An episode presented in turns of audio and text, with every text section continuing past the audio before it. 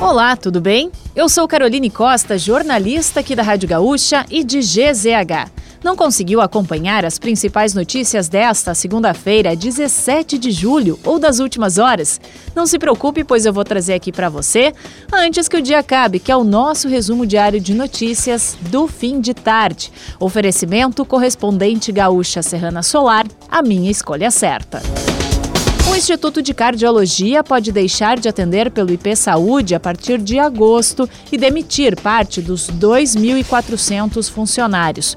O motivo é a crise financeira que acumula 45 milhões de reais em dívidas. Na sexta-feira, funcionários que estavam em greve por atraso nos salários encerraram a paralisação após a direção quitar os vencimentos e assinar um acordo com o Sim de Saúde. O Instituto também deve depósitos do FGTS dos trabalhadores e há irregularidades no pagamento de férias, alega o sindicato. As oito contas bloqueadas em operação da Polícia Federal que apura um suposto esquema de fraude que teria sido promovido pelo advogado Alessandro Batista Rau em Porto Alegre somam quase 5 milhões de reais. O caso foi revelado pelo grupo de investigação da RBS. Além das contas, bens como imóveis e veículos também foram bloqueados e não podem ser vendidos ou repassados pelos investigados. Agora, a investigação passa a analisar a conduta de outras quatro pessoas apontadas como participantes do suposto esquema e que foram alvos de mandados. Procurado pela reportagem, o advogado de Hall disse que ainda não teve acesso ao conteúdo da investigação e sequer sabe por quais crimes o cliente está sendo investigado. A Polícia Civil de Restinga Seca investiga a morte de um casal encontrado dentro de um carro parcialmente submerso no rio Vacaí Mirim. As vítimas foram identificadas como Elton José Ferreira dos Passos, de 58 anos, e Noeli Maria Dutra da Silva, de 54. Não foram encontradas marcas de violência nos corpos e a hipótese inicial é de que tenha sido um acidente de trânsito devido à estrada lamacenta. A brigada militar foi acionada por pessoas que avistaram um veículo com água até a metade da porta. O corpo de bombeiros fez a retirada dos corpos após a baixa do nível do rio. Número de pessoas que permanecem em abrigos públicos ou na casa de amigos e familiares devido ao ciclone extratropical no Rio Grande do Sul reduziu para 810. No último fim de semana, 380 pessoas puderam retornar para suas casas. As informações são da Defesa Civil.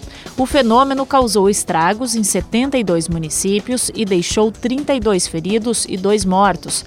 Além disso, a Prefeitura e a Defesa Civil de Rio Grande relatam mais três óbitos causados por um incêndio em casa atribuído à falta de energia. E na coluna de Giane Guerra você confere. A empresa Guimarães Alimentos, conhecida por sua produção artesanal de rapadura, fechou parceria com a Nestlé.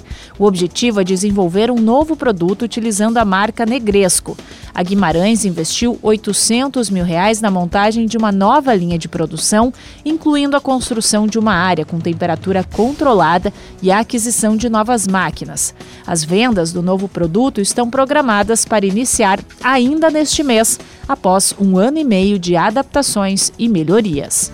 E para fechar o nosso resumo de notícias, antes que o dia acabe, tem a previsão do tempo.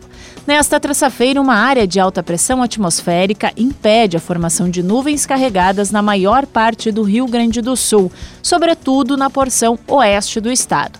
Por isso, nessa região, o dia promete ser de sol com pouca nebulosidade. Segue o risco de geada em razão das baixas temperaturas. Já nas regiões sul, região metropolitana, Serra e Litoral Norte, pode chover a qualquer hora do dia. Porto Alegre registra mínima de 5 graus e máxima de 15.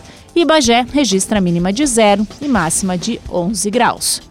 Se quiser saber mais sobre algum desses assuntos e muitos outros, além dos nossos colunistas, áudios, vídeos, é só acessar gzh.com.br ou o aplicativo de GZH.